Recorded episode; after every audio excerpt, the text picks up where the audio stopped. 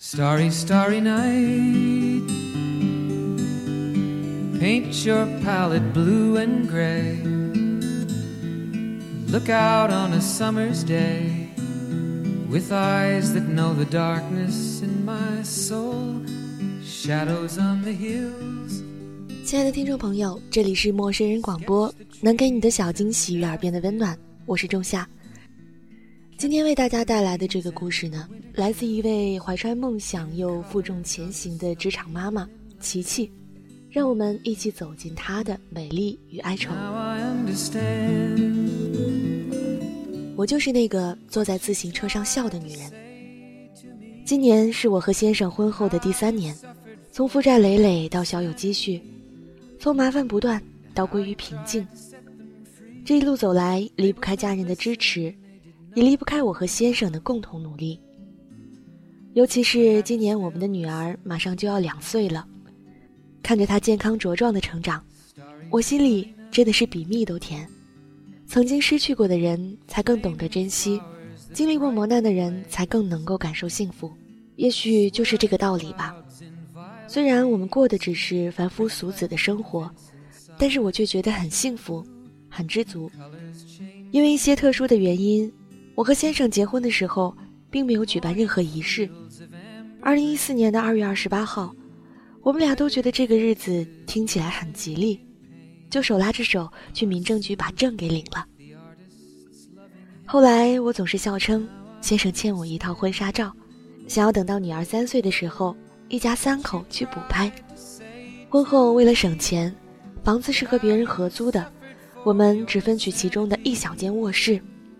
那间卧室很小，也很简陋，小到只放得下一张从朋友饭店淘汰下来的六十厘米见方的小茶几，窗户的纱窗也破了，且无法修补。屋里没有安空调，又是楼顶，夏天格外闷热。为了透气，就得时刻开着窗户，于是苍蝇蚊子就不管不顾地飞进来。记得暑假时读大学的妹妹，本来说要来我家住三天。可结果她只待了一个中午，就热得受不了，吵着要回家。我从来没有邀请妈妈来过我的小屋，每次她要来，我总说不在家，不方便。其实我是怕她看到我住的这么简陋会心疼，所以到现在我妈也不知道这个小房子到底长什么样。Portraits hung in empty halls. frameless heads on nameless walls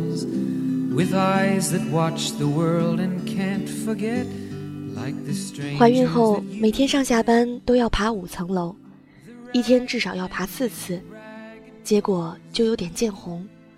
我去医院看了医生说要打保胎针至少每月打一次让我请假在家里平躺休息。单位的领导同事都很照顾我这让我反而不好意思总给他们添麻烦，于是没有请假，我还是照常上班，只是上下楼的时候更加小心了。先生联系了楼下诊所的阿姨，每天晚上到家里来给我打一针黄体酮。那时候晚上还有一个要出国的学生来我家辅导口语，我就一面打着保胎针，一面给他上课。上课的地点就在我们合租房的客厅。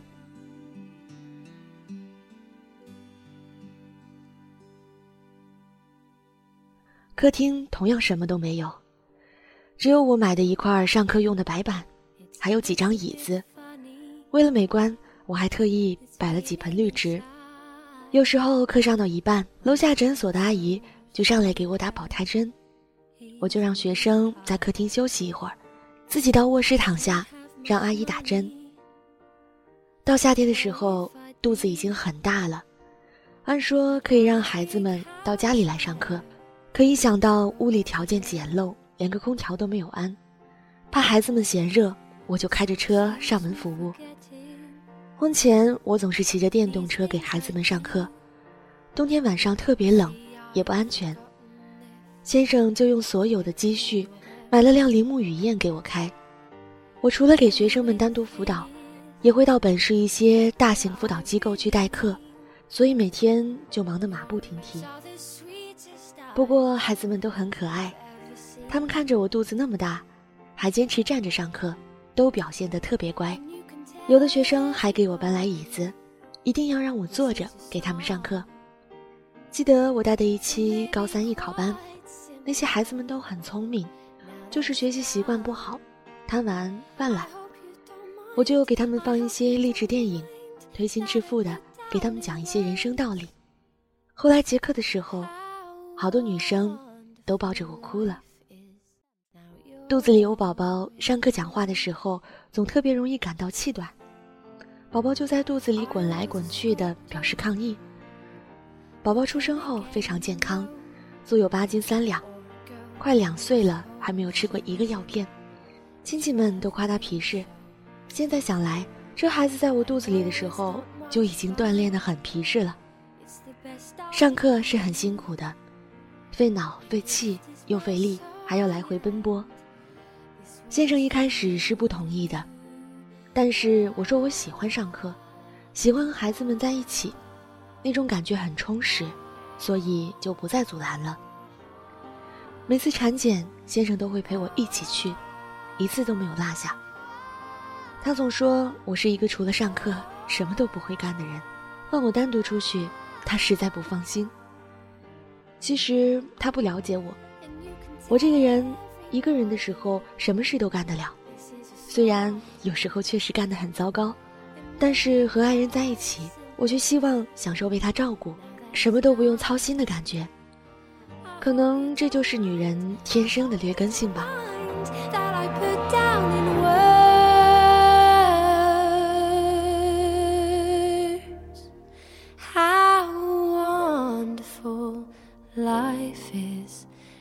You're in the world 回忆过去的日子，大家可能会觉得你过得真苦。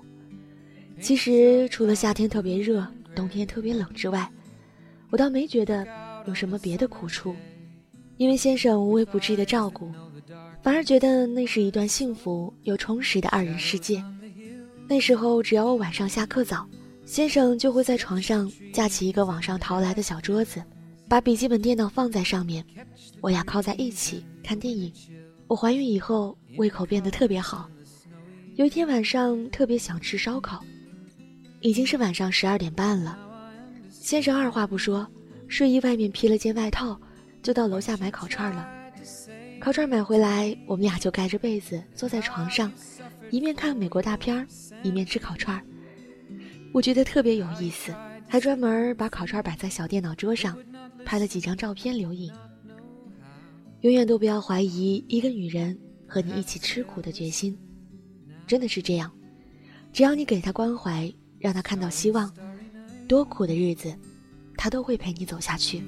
Flaming flowers that brightly blaze, swirling clouds in violet haze, reflect in Vincent's eyes of china blue.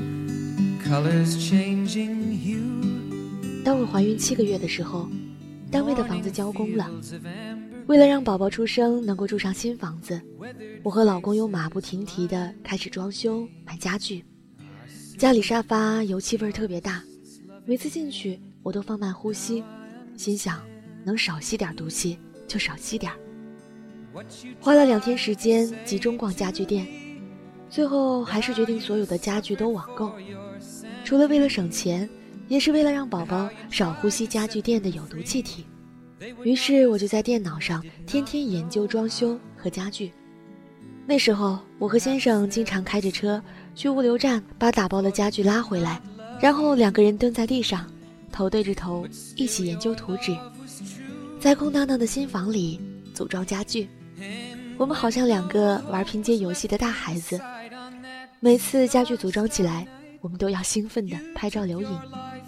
就这样，今天一块壁纸。明天一盏灯，后天一张餐桌，大后天两把椅子，在我们的共同努力下，新房子一点点变成了我梦想中的样子。这个过程很辛苦，也很幸福。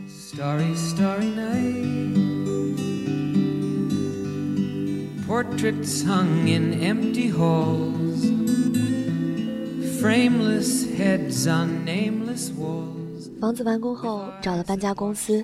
帮我们把床和几个大包裹搬到新房，剩下的零碎东西就得靠我们自己慢慢搬了。我挺着大肚子，搬家这样的体力活帮不上忙。每天下班后，老公就像个包身工一样，弯腰背着大包裹，在两个房间里忙来忙去。新房子还好说，有电梯；旧房子，可是要上下五层楼的。那段日子，可真把他累得不轻。别看我们住的房间小，但里面藏的东西可一样都不少。被子、衣服、厨房用品一大堆，蚂蚁搬家的背了好几天东西都不见少。这期间偏又碰到房东父亲病重，要到我们住的房间里养病，度过最后的日子。房东就催我们赶紧退房。看到老人病重，合租的人也很能理解配合。于是我们几个就卖的卖，搬的搬，如鸟兽般，颇有些狼狈。搬家的过程中，担心有甲醛，我提前买了好多除甲醛包，铺满了房间的角角落落，还专门花了两千块钱请人治理甲醛。做完这些工作后，我们就正式入住新家了，开始了另一段的生活。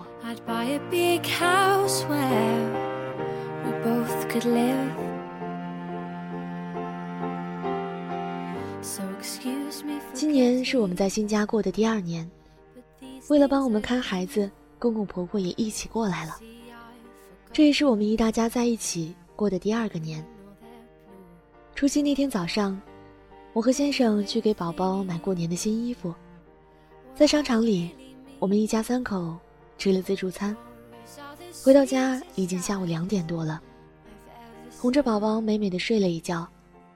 等我醒来，先生已经去地下车库洗车，公婆在厨房里炸鱼炸肉，我父亲坐在沙发上看电视。父亲一个人经营一家小吃店，很辛苦。到我这里来，一般都是休息的。善良的公婆也很能理解。饭桌上已经摆满了各色的年夜饭，茶几上学生送来的百合花也已经应景的开了好几朵。满屋都是清幽的花香。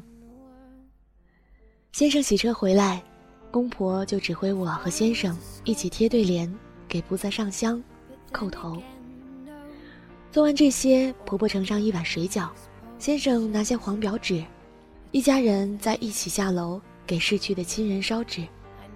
烧纸前，婆婆拿着黄表纸，在我和老公的头上各绕了一圈，嘴里念叨着。仙人保佑，让孩子们都乖乖的、平平安安的。总觉得因为老人在，我们的年才过得更加有年味儿。我从不觉得这样的仪式是封建迷信，反而特别喜欢这种充满了年味儿的程序。